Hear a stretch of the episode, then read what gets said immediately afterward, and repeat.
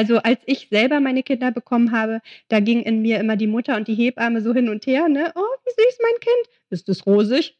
Ach, wie niedlich ist es. Atmet es gut. also das ist uns in Leib und Seele übergegangen, das immer zu, zu checken natürlich. Oh Mama. Räumt ihr bitte mal euren Scheiß hier weg. Mami, chill mal deine Base. Herzlich willkommen und schön, dass ihr wieder dabei seid bei einer neuen Folge von Elterngespräch, dem Podcast-Talk von Eltern für Eltern. Ich bin Julia Schmidt-Jorzig, habe selbst drei Kinder und jeden Tag neue Fragen rund ums Familienleben. Heute an Jana Friedrich. Sie ist Hebamme. Viele von euch kennen sie längst von hebammenblog.de. Außerdem hat sie ein wunderschönes Geburtsbuch geschrieben. Jede Geburt ist einzigartig, heißt es. Wir haben deshalb letztes Mal schon eine Folge mit dem Thema Geburtsvorbereitung gemacht und uns war gleich klar, wer A sagt, muss auch B sagen. Also gibt es jetzt eine Folge, die sich mit dem Thema Nachsorge beschäftigt. Also allem, was nach der Geburt passiert, Wochenbett und so weiter. In der nächsten halben Stunde werden wir über das Stillen und über Fläschchen sprechen, wie genau der Anfang geht und was man tun kann, wenn es nicht so richtig klappt. Wir werden erklären, was eine Milchpumpe ist und wozu sie gut ist und wie man Muttermilch gut aufbewahren kann. Wir werden über Neugeborenen Gelbsucht reden, über Rückbildung und Bonding, denn ja, das geht auch ohne Stillen. Wir haben jetzt schon eine Folge gemacht zur Geburt, Jana, ne? Wir zwei, hallo. Hallo. Und jetzt machen wir eben eine Folge, ja, für die, für die Tage danach, für die Wochen danach. Also wir wollen jetzt nicht wochenlang sprechen, aber so ein bisschen, was kommt da eigentlich auf einen zu, wenn das Kind auf der Welt ist? Wir haben es jetzt sozusagen in der letzten Folge oder in der Folge Geburtsvorbereitungskurs also gut zur Welt gebracht mit allen möglichen Eventualitäten. Und jetzt geht es eben so ein bisschen um die Zeit danach. Also wir stellen uns jetzt vor, wie auch immer, Kaiserschnitt oder bei der Geburt sozusagen im Kreissaal. Das Baby ist da, wir haben das irgendwie auf dem, haben es in den Arm geschlossen. Was geschieht dann? Dann kann man es erstmal genießen und sich erstmal freuen, dass man es geschafft hat. Und natürlich ist es ganz wichtig, dass man wirklich erstmal kuschelt und ankommt und durchatmet. Am besten halt, ja, wie gesagt, das Kind direkt nackt auf der Haut hat, damit dann auch das mit dem Stillen hoffentlich ganz schnell und gut in Gang kommen kann. Und dafür ist dieser Hautkontakt einfach total sinnvoll. Genau, erzähl mal genau, was da passiert. Warum ist dieser Hautkontakt jetzt gerade so? Was passiert da im Körper dann? Also einmal im Körper der Frau passiert ja, dass schon Milch gebildet ist oder schon Milch da ist. Also da muss man überhaupt keine Angst haben. Ja, also weil manche, manche Frauen haben in der Schwangerschaft schon ein bisschen Milch, die austritt und manche noch nicht. Und es ist total egal, weil in dem Moment, wo das Kind da ist und, und an der Brust trinken wird, wird Milch da sein und das Kind braucht am Anfang ja, also die, die ersten Male nur ganz, ganz wenig. Ne? Also der Magen ist so klein wie eine Murmel. Da reichen so ein paar Tröpfchen, die das Kind dann bekommt, absolut aus, um das satt zu machen. Also das heißt, bei der Mutter läuft die Milchbildung an, also alles hormonell wird umgestell, umgestellt auf von Schwangerschaft auf Kind ist da und soll gestillt werden. Und bei dem Kind ist es auch so, dass es erstmal groggy oder aufgeregt, also manche Kinder schreien ja doll, manche Kinder sind, sind ganz ruhig und kommen ganz ruhig und mit großen Augen im Leben an und manche kneifen die Augen zusammen und wollen gar nichts wissen. Die allermeisten kommen dann erstmal so ein bisschen an und müssen sich erstmal so ein bisschen akklimatisieren und nach ganz kurzer Zeit das ist von Minuten bis hin zu, weiß ich nicht, einer Dreiviertelstunde ungefähr.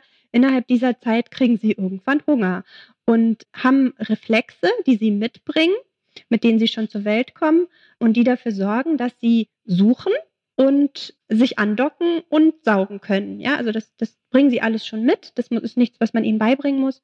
Und wenn sie dann so ganz ungestört auf dem Bauch der Mutter bäuchlings liegen können, dann fangen sie sogar schon an, sich abzustoßen mit den Füßen und krabbeln dann so langsam äh, in Richtung Brust. Manchmal schießen sie auch übers Ziel hinaus, aber in der Regel ähm, steuern sie dann die Brust an und machen so kleine Pickbewegungen, ja, wie so ein Hühnchen, und suchen quasi nach der Brustwarze. Und wenn sie sie finden, ja, dann schnappen sie sozusagen zu und fangen an zu trinken. Dafür ist dieser Hautkontakt super wichtig, weil es einfach ähm, ganz viele Rezeptoren äh, an der Haut gibt und die werden dann ähm, gut angeregt und das funktioniert einfach immer am aller, allerbesten, als wenn da schon irgendwie 100 Tücher dazwischen sind. Ja, und an dieser Stelle drücken jetzt mal alle Pause und spulen nochmal zurück, weil ich finde, dieser Vorgang zeigt einem das ganze Wunder ja, was da abläuft. Wo man auch zum ersten Mal wieder sozusagen äh, dabei ist, so richtig bei Sinnen, weil das ist unglaublich. Man, ne, die, die sind da, die sehen aus wie kleine Vögelchen und man denkt, die können ja. gar nichts. Ja. Aber die können dann praktisch schon zu deinem Busen hinkrabbeln und trinken. Das ist Wahnsinn. Also total klasse. Muss mal gesagt werden an dieser Stelle. ich finde es immer wieder irre. Okay, vorher ist es häufig so, dass die Kinder dann einmal untersucht worden sind. Da geht es um die sogenannte Abgarzahl. Was ist das eigentlich und was wird da untersucht? Also das, äh, das war Virginia Apgar, die hat das erfunden. Das war eine Anästhesistin und die hat sozusagen angefangen, Punkte zu vergeben für, für das Ankommen der Babys in dieser Welt. Da guckt man nach der Atmung und nach dem, dem Herzschlag, also nach der Herzfrequenz und ob das Kind sich ähm, schon bewegt, also Muskeltonus, ob es eine gute Spannung hat. Und naja, so verschiedene Dinge werden da von uns angeguckt und dafür gibt es dann 0 bis 2 Punkte jeweils, so dass man insgesamt 10 Punkte kriegen kann. Das passiert in der Regel so ganz unauffällig. Also die, die Familien kriegen das so gut wie nicht mit. Also wir stecken dann mal die Hand da unter dieses Handtuch und äh, was über dem Kind liegt und, und fühlen nach dem Herzschlag oder manchmal nehmen wir auch ein Stethoskop ähm, und merken damit auch gleich, ne, wie hebt und senkt sich dieser Brustkorb und wir gucken uns die Farbe an von dem Kind und so weiter und so fort. Das passiert so nebenbei. Also sozusagen, die Eltern gucken ja auch, oh mein süßes Kind und wir gucken auch nach dem süßen Kind und checken aber gleichzeitig diese Faktoren. Also als ich selber meine Kinder bekommen habe, da ging in mir immer die Mutter und die Hebamme so hin und her, ne? Oh, wie süß mein Kind. Ist es rosig? Ach, wie niedlich ist es. Atmet es gut? also das ist uns in Leib und Seele übergegangen, das immer zu, zu checken natürlich. Und ich glaube, das kriegt man als Eltern so gut wie gar nicht mit. Wir sagen dann immer, hey, alles gut, guck mal, das macht ja das und da, ist alles schön und so, ne? Und währenddessen checken wir diese Werte und die werden dann auch dokumentiert. Was ist denn, wenn die Werte nicht äh, 10 sind, sondern 9, 8? Muss ich dann sofort denken, oha, da muss ich gucken, ob das Kind später mal Leistungsstörungen hat oder was? Ne? Also wie relevant sind die? Genau, also die allermeisten Kinder haben 9, ehrlich gestanden. Ne? 10 haben die wenigsten, weil so ein bisschen blau sind sie eigentlich alle noch. Ne? Und nach der Hautfarbe guckt man auch. Also Woher kommt das von dem fehlenden, ne? also dass die Lunge noch nicht richtig perfekt arbeitet, der Körper noch nicht gut genug durchblutet ist? Was ist es genau? Genau, also es dauert einfach einen Moment, ne? bis die so richtig, richtig rosig sind. Äh, manchmal sind die auch noch so ein bisschen gestaut, sagen wir sozusagen, also von diesem Druck und so. Und ja, das dauert halt manchmal so ein paar Minütchen, bis sie dann wirklich diese zehn Punkte haben. Und ansonsten ist es halt so, ähm, ja, natürlich ist es so, ne? Je weniger Punkte, desto ungünstiger, aber es ist, es ist kein absoluter Wert. Ne? Es sind verschiedene Werte, mhm. die wir erheben. Wir nehmen ja auch aus der Nabelschnur Blut ab und untersuchen das und gucken, wie ist der Sauerstoffgehalt zum Zeitpunkt der Geburt. Also das wie es dem Kind geht, setzt sich aus vielen Faktoren zusammen. Aber natürlich, wenn dieser Abgahrwert schlecht ist und oder diese ähm, Blutentnahme dann würden wir auch Maßnahmen ergreifen. Ja, also dann Schaut man nochmal genauer. Ne? Ja, oder genau. Kinderarzt informiert, so ne, der dann einfach auch nochmal ja. danach guckt. Ja, natürlich. Ja. Mhm. So, jetzt habe ich vielleicht noch ein bisschen Zeit gehabt, je nachdem, ob da jetzt gerade Vollmondnacht ist und noch mehr Babys geboren werden als normalerweise. Ich weiß nicht, ob das so ein Hebammenmärchen ist, aber sagen wir es mal ein Märchen, so. ja. Und dann, genau. Und irgendwann kommt der Punkt, wo man sagt, so, jetzt können Sie aufs Zimmer. Und dann passiert was genau? Also dann kann man erstmal noch entscheiden, also wenn man die Wahl hat, kann man entscheiden, möchte man in ein Familienzimmer oder in ein ganz normales Zimmer oder Einzelzimmer, je nachdem, wie man versichert ist. Dann geht man rüber auf die Station und bekommt da was auch immer für ein Zimmer und ähm, bekommt auch gleich so ein kleines Kinderbettchen was dann dazu gestellt wird, wo das Baby dann im Prinzip rein kann. Die Wahrheit ist aber, die allermeisten Kinder liegen erstmal bei Mama oder Papa ja. mit im Bett und meistens leben sie auch ja. auf ihm drauf. Ne? Also das ist ja der Ort, wo sie sich am allerwohlsten fühlen. Vorher waren sie im Bauch, jetzt fühlen sie sich zumindest auf dem Bauch gut. Okay. Brauche ich für diese Zeit Babykleidung oder was ist da in der Klinik vorhanden? Nein, also solange man in der Klinik ist, wird man auch komplett versorgt. Man hat in der Regel da so einen Wickeltisch mit im Zimmer, der immer ausgestattet wird, auch immer wieder aufgefüllt wird. Da, da ist alles drin, was man erstmal braucht. Ja, wenn man natürlich jetzt was speziell Schickes dem Kind anziehen will, das kann man natürlich machen, dann kann man sich das mitbringen. Ich empfehle aber immer, diese Dinge für zu Hause dann aufzuwahren und dass man nicht nach Hause kommt und schon, schon gleich irgendwie viel waschen muss oder so, ähm, kann man das dann alles da lassen und zieht dann in der Regel das Kind erst in eigene Sachen an, wenn man dann, ähm, wenn man sich dann aufmacht nach Hause zu gehen. Einmal vielleicht zu den Abläufen auch auf so einer Station. Also da gibt es ja auch genau wie im Kreissaal Schichten. Das heißt, da arbeiten Kinderkrankenschwestern, da arbeiten auch Hebammen. Und das sind dann eben auch die, mit denen man das erste Mal Kontakt hat, was das Thema Stillen betrifft. Und was ist da so dein, dein Tipp? Wie fange ich am besten an? Wie begegne ich all dem? Auch, auch der Tatsache, dass da eben unterschiedliche Leute mir unterschiedliche Tipps geben, auch aufgrund der Schichten und der Besetzung. Hm. Ja, also tatsächlich empfehle ich vor der Geburt schon mal intensiv mit dem Thema Stillen zu beschäftigen, auch wenn es ja eigentlich so das Normalste von der Welt ist, zu stillen, ja, oder ähm, dennoch begegnen einem manchmal doch Anfangsschwierigkeiten, mit denen man nicht so rechnet.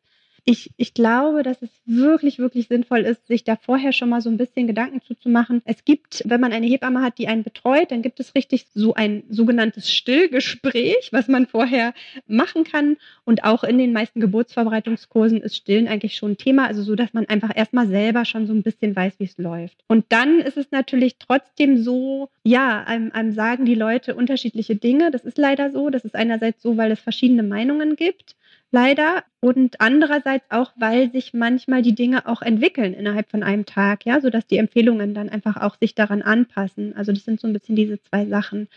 Ja, also babyfreundliche Krankenhäuser, also Krankenhäuser, die dieses Siegel haben, babyfreundlich, da ist das ganze Personal gemeinsam äh, nach und nach geschult worden. Die sind oft etwas, ja, da ist oft etwas so kongruenter, was die einem erzählen. Aber dennoch kann einem das natürlich passieren, ja, dass man da so ein bisschen ähm, verunsichert wird. Genau, also das eine ist ja sozusagen, jemand sagt dir, wie sollst du anlegen, wie, ne, wie geht das am besten oder dieses eine hier, aber es gibt ja auch einfach natürliche Abläufe und der ist so fangen, fangen wir mal an damit, ne, die Geburt ist zu Ende, Hormone werden ausgeschüttet und es wird dieses erste Kolostrum gebildet. Also diese genau. Vormilch, die, die wahnsinnig nahrhaft ist, die die Babys zu sich nehmen können. Wie eine Impfung. Ja, genau. Es ist, ja. also das sind Tröpfchen, man denkt, oh Gott, davon soll es jetzt, ne? Das kann das reicht davon genau. nicht. Und die sind Aber so da ist ganz wertvoll, viel drin. Ne? Das ist der Wahnsinn, genau. Hm? Genau, und das kommt von ganz alleine sozusagen. Das kommt von ganz alleine. Mhm. Und dann kann man schön viel trinken. Genau. Und das Kind immer oft anlegen. Ne? Also das ist super, super wichtig, dass man auch nach diesem allerersten Anlegen, was optimalerweise in der ersten Stunde nach der Geburt stattgefunden hat, ne? weil da ist das Kind einfach sehr wach und sehr, ähm, es möchte dann auch trinken. Da klappt das in der Regel sehr, sehr gut. Also wenn man das unterstützt, dass es in dieser Zeit trinken kann, dann hat man immer schon ganz viel gewonnen und hatte so einen ganz guten Start. Und danach ist es so, dass die Kinder natürlich auch groggy sind von dieser Geburt und gerne auch erstmal ein bisschen sich ausruhen. Und manche sind wirklich, die schlafen quasi die ersten drei Tage fast nur. Und das ist immer so, also da, hm, man sagt zwar immer so, so wie das Kind möchte, so ist es in Ordnung, ne? ad libitum, so wie das, wie das Kind will, also nach Bedarf, aber mit der Einschränkung, dass wenn das Kind sehr viel schläft am Anfang, dann sollte man tatsächlich das auch wecken und dafür sorgen, dass das, na, ich sag mal so grob alle drei bis vier Stunden mindestens ähm, andockt, weil Angebot und Nachfrage, wenn das Kind nicht an der Brust trinkt, dann wird auch nicht so viel äh, Milch nachgebildet. Ne? Also das ist sozusagen immer, die Brust stellt sich immer darauf ein, was die Nachfrage ist. Andererseits gibt es ja Kinder, die sind so kleine Nimmersatz, ne? also die, die wohnen quasi an der Brust und möchten nichts anderes tun, als die ganze Zeit immer so ein bisschen und ein bisschen und ein bisschen trinken. Das ist auch in Ordnung, ne? Also wenn das so ist, dann, dann ist das so. Dann muss man so ein bisschen gucken, dass man wirklich gut anlegt und gut guckt, dass die Brust nicht, ob, ob dieser dollen Belastung am Anfang gleich ganz bunt wird. Ne? Also da muss man dann wirklich Genau, weil das ist dann einfach langfristig schmerzhaft. Vielleicht als kleiner Tipp zwischendurch, da gibt es ja dieses Wollfett, falls der Punkt kommt, wo man denkt, oha, jetzt wird hier schon irgendwas rissig. Das kann, ist noch ganz gut zu verschmerzen, das da drauf zu machen und dann heilt es einfach schneller und ist nicht mehr ganz so, ganz so anfällig. Ne? Das ist so ein bisschen wie der Labello für die Lippen, ne? Dieses Wollfett für die Brustwarzen. So kann man das ungefähr sagen. Ne? Also wenn die Nur ohne Duftstoffe ist, und ohne, ohne, genau. Genau, wenn die Beanspruchung hoch ist, dann kann man das einfach so, dieses Fett der Brust wieder so ein bisschen wiedergeben und dann funktioniert das ganz gut. Dann sozusagen geht's dir ja als Frau teilweise auch so ein bisschen mittelprächtig, je nachdem, wie es äh, wie es sozusagen gewesen ist. Also erst kommt man in diesen High-Zustand, ne, weil man denkt, Wahnsinn, irgendwie geschafft, das ist alles so toll und so super ja. und das ist so süß und keine Ahnung. Und dann kommt natürlich, muss man ehrlich mal sagen, die Erschöpfung, dann kommt der Hormonabfall. Das ist das, was man Babyblues nennt. Was passiert da eigentlich genau? Genau, also den Babyblues, den hat man oft so um den dritten Tag herum. Also das ist so typisch. Ja, also ich glaube, das ist so eine Mischung zwischen genau diesen ganzen Hormonen, die da so ein bisschen verrückt spielen und aber auch den Gedanken, die man sich natürlich macht. Also einfach diese ganzen Dinge, die einem plötzlich nochmal so doll bewusst werden. Ich meine, gut, man war die ganze Zeit schon schwanger und wusste, man kriegt ein Kind. Und ähm, die allermeisten äh, haben sich ja auch da bewusst zu entschieden. Aber dann wird einem plötzlich nochmal bewusst, oh mein Gott, dieses kleine, zarte Wesen. Und für diesen Mensch ist man jetzt sein Leben lang irgendwie verantwortlich. Ne? Also man wird ja für immer Mutter sein oder ne, auch Vater sein. Also das ist ja was, das ist ja schon nochmal irre, wenn einem das bewusst wird, ne, was das bedeutet, diese Verantwortung. Vorher war man nur für sich irgendwie verantwortlich und plötzlich hat man so ein kleines Wesen, das da auch ja noch dabei ist. Und ähm, also das kann einem schon ganz schön zu schaffen machen. Und dann, was auch noch passiert ist, dass man natürlich so die Vorstellung hat, man sieht dieses Kind und man ist schockverliebt passiert auch manchen, aber es gibt durchaus auch äh, Frauen, die gucken sich das Kind an und denken, ach ja, süß, aber haben nicht gleich diese wahnsinnige Liebe. Und die machen sich dann auch oft nochmal so Gedanken, ob das alles so richtig ist, ja, ob da stimmt da vielleicht irgendwas nicht oder oh Gott, ähm, bin Ja. ich irgendwie nicht richtig oder so. Äh, ja, oder manche Frauen, die, die, die liegen da und sehen irgendwas, eine Werbung in irgendeiner Zeitschrift und fangen an zu heulen und finden es so rührend und so unglaublich. Also man ist einfach so in dieser Zeit unglaublich so durchscheinend, ja, also man ist nicht so, man hat nicht diesen Panzer vielleicht, den man sonst hat, Kein Schutzschild. kein Schutzschild, genau, und ist so unglaublich offen. Und ähm, all diese Dinge zusammen, also dieser Tag ist schon oft so, dass man irgendwie im Bett liegt und heult und selber gar nicht weiß so richtig warum, ja. Genau, und das ist eben alles in in der Norm. Das finde ich eben so wichtig. Ne? Es ist jetzt nicht, das ist, es ist alles part of it. Genau, das ist eben total normal. Von einem Tag bis zu einer Woche ist alles okay, aber wenn das länger dauert, dann muss man auch irgendwie gucken, dann ist das auch nicht mehr so in Ordnung. Ne? Also da ist dann die Abgrenzung zur, zur Wochenbettdepression einfach auch da. Genau, da sei an dieser Stelle gesagt, das haben wir eine eigene Folge. Wenn ein Baby nicht glücklich macht, also gerne, gerne reinhören, wenn man, wenn man denkt, auch wenn die Partner denken, komisch, also jetzt geht die irgendwie gar nicht mehr aus dem Haus, irgendwas stimmt doch da nicht. Dann ruhig mal sich erkundigen, da gibt es gute Hilfe und auch das ist sozusagen im, im Spektrum einfach mit drin und da kann man sich helfen lassen. Das kann man in den Griff kriegen. Vielleicht noch einmal auch in Kombination damit mit dem Stillen und den verschiedenen Leuten, die einem verschiedene Dinge sagen. Du sagtest, ist es sinnvoll, die Kinder dann schon mal zu wecken, damit die trinken, weil ja wichtig ist, dass sie nach ein paar Tagen ihr Geburtsgewicht wieder erreichen, denn erstmal verlieren sie es ja. Richtig, genau. Also es hat einerseits damit zu tun, dass sie auch ähm, noch so ein bisschen mehr Wasser haben, also dass sie auch Wasser erstmal ausscheiden. Also es ist bis zu einem gewissen Punkt ist es auch normal, diese Gewichtsabnahme. Also, ne, also so annähernd 10 Prozent dürfen die sogar abnehmen. Aber sie sollen auch innerhalb von 14 Tagen ihr Geburtsgewicht dann auch wieder erreichen. Ne? Und man möchte eigentlich schon, dass sie innerhalb dieser drei Kliniktage am besten schon äh, wieder so einen Aufwärtstrend haben oder zumindest eine Stagnation, ja, also keinen weiteren Abfall. Das heißt, man ist da so ein bisschen im Stress, ja, dass das Kind auch gleich, oh Gott, zunehmen muss. Und dafür ist es einfach gut, wenn man von Anfang an einfach äh, regelmäßig anlegt und nicht sozusagen erst darauf wartet, dass dieser extreme Einbruch kommt. Wie gesagt, so ein bisschen kommt da eh, das ist natürlich. Ja, aber dass man halt einfach schon darauf achtet, falls man so ein so ein äh, äh, schläfriges Kind hat, ne, was, was ja erstmal auch sehr entspannt sein kann, dass man da nichts verpasst und dann plötzlich nach drei Tagen dasteht mit einem riesen ähm, Gewichtsverlust und dann nicht nach Hause gehen kann und dann plötzlich wird einem gesagt, man muss zufüttern oder was weiß ich. Ähm, das ist irgendwie einfach schade, ne? weil man kann Ja. tatsächlich das äh, in der Regel verhindern. Das Zufüttern, ist es dann sozusagen gleich ein Drama? Ist es dann mit dem Stillen auch gleich vorbei oder ist es einfach so eine, so eine Hilfe, wo man dann trotzdem noch zum Stillen zurückfinden kann? Also natürlich kann man immer auch eigentlich zum Stillen zurückfinden. Es gibt ja auch andere äh, Problematiken, warum das Kind vielleicht irgendwie zugefüttert werden muss oder so. Es gibt verschiedene Szenarien und man kann immer auch wieder zum Stillen finden. Aber natürlich ist es irgendwie auch, also fürs Selbstbewusstsein der Mutter erstmal schwierig, ne? wenn sie es nicht geschafft hat, ihr Kind zu ernähren mit ihrer Milch. Also das macht was mit einem, wenn dann die Schwester kommt und sagt, so, jetzt müssen wir hier mal äh, was geben, das hat hier nicht geklappt, dann hat man gleich so ein Gefühl von, oh, ich bin nicht richtig, Versagen, ich bin nicht ja. normal, ich habe versagt, ne? es funktioniert nicht gut. Außerdem kommt man natürlich in Stress. Oh Gott, meinem Kind geht's nicht gut, ich muss jetzt alles tun dafür. Und Stress ist absolut kontraproduktiv wieder für die Milchproduktion. Ne? Also dann kommt man auch oft Mhm. in, so ein, in so eine Mühle rein, dass man irgendwie dann, ähm, dann, dann ist man beschäftigt plötzlich mit Fläschchen geben und Fläschchen vorbereiten und, äh, und Ja. äh, das Kind wiegen und was weiß ich, so dass es dann auch wieder schwieriger wird, ne, irgendwie zu einem schönen, entspannten Anlegen zu kommen. Oft ist es so, wenn die Frauen dann nach Hause gehen, ne, also wenn sie doch entlassen werden dürfen und nach Hause gehen, dass dann oft der Stress so rausgeht und dass es plötzlich dann klappt. Ne? Also die Erfahrungen machen wir Hebammen so oft, ne? man kommt dann nach Hause und dann redet man ein bisschen und dann bringt man ein bisschen Entspannung rein und macht einen schönen Plan, wie das gut laufen könnte. Und dann funktioniert es oft, ne? weil einfach auch dieser, dieser Stress so wegfällt und man in seinem eigenen Umfeld plötzlich wieder ist. Ja, du sagtest ja auch, ne, sich vorher mit dem Stillen befassen, heißt eben auch sich damit befassen, was ist für Schwierigkeiten auftreten, was habe ich vielleicht schon gehört, haben andere das auch schon gehabt, ne, diese, diese Versagensgefühle, denn das ist häufig kontraproduktiv. Genau, und dass man diesen Moment nicht verpasst. Ne? Also wenn ich zum Beispiel so ein super schläfriges Kind habe und immer denke, ach, wie süß und es schläft so schön, Mensch, alle anderen sagen immer, das ist hier so ein Programm und auch mein Kind auch super.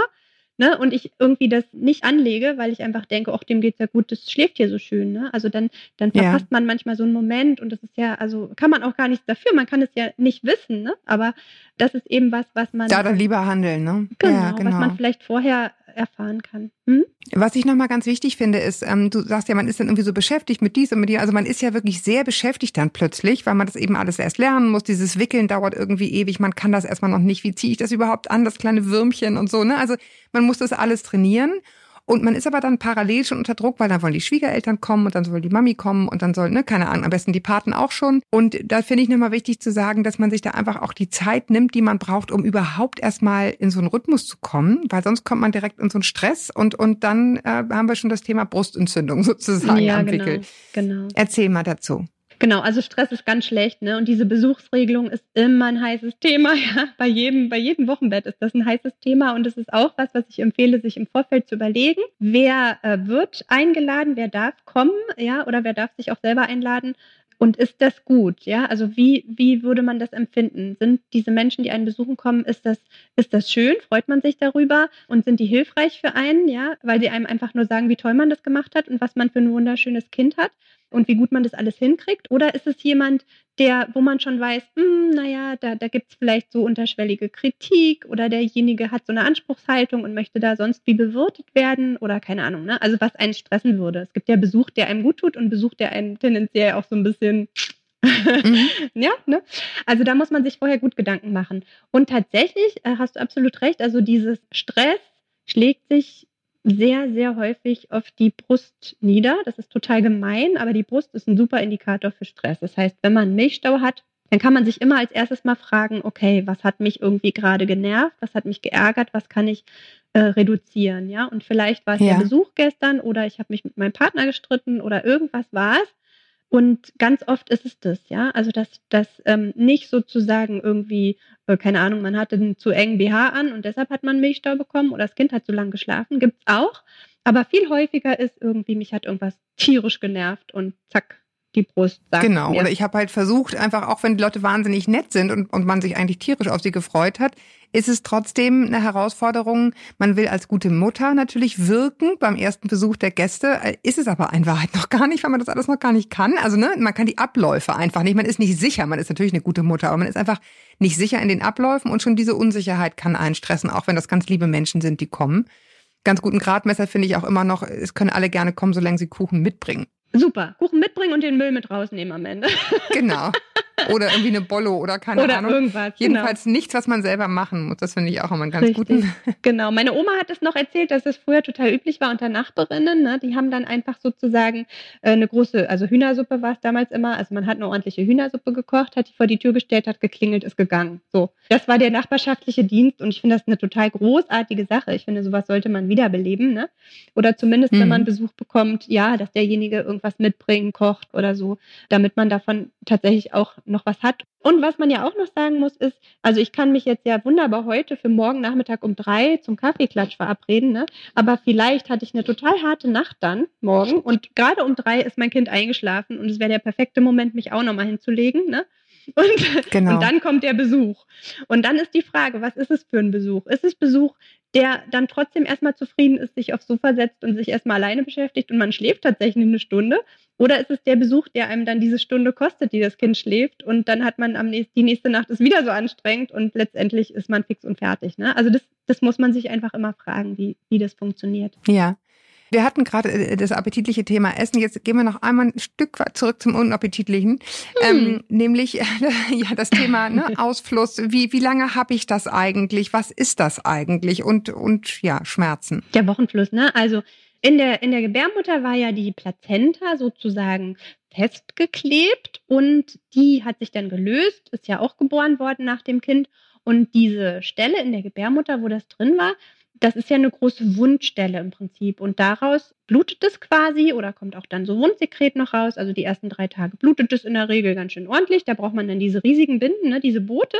Danach geht man dann irgendwie nach drei Tagen, kann man schon langsam so zu so Nachtbinden übergehen, also ein bisschen größeren normalen Binden.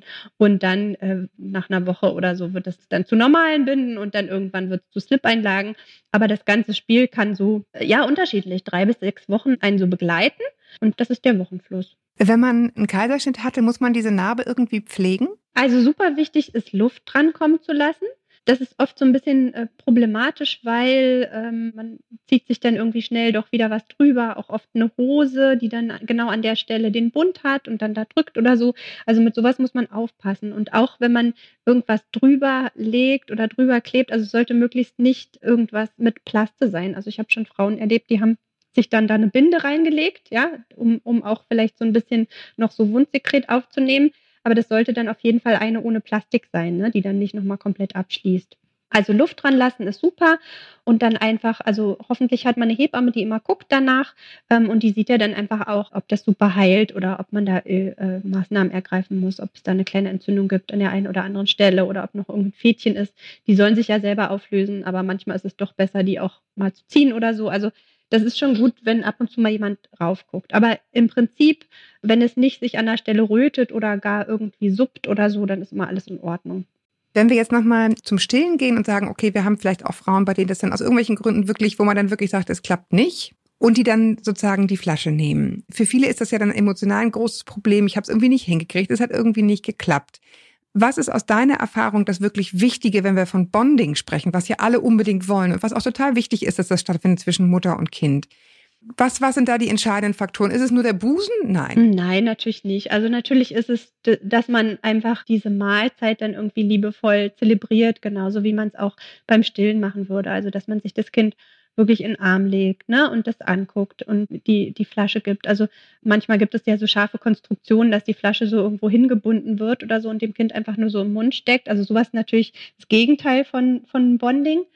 Nee, also tatsächlich ne, genau dasselbe. Also dass man einfach sich kuschelig hinsetzt und dem Kind in Ruhe diese Mahlzeit gibt und dabei kuschelt und mit dem Kind spricht und streichelt und so. Ja, und dann ist es natürlich genauso liebevoll wie stillen. Oh Mann, also man könnte irgendwie ewig, es geht dann ja immer weiter, aber wir, wir wollten hier nur die ersten Tage und die ersten Wochen. Ähm, wir haben noch eine extra Folge zum Thema Stillen. Also für alle, die jetzt denken, oh, ich will noch viel mehr Sachen wissen, irgendwie wird es geben, wird es geben. Mir war nur wichtig, dass man einmal sich so ein bisschen klar macht, wie will man eigentlich ne, zu Hause sein, wie will man mit dem Thema Besuch umgehen und was passiert eigentlich die ersten Tage in der Klinik. Und da danke ich dir total, äh, liebe Jana, dass du dir die Zeit genommen hast, das nochmal so ein bisschen zu erklären aus Hebammensicht.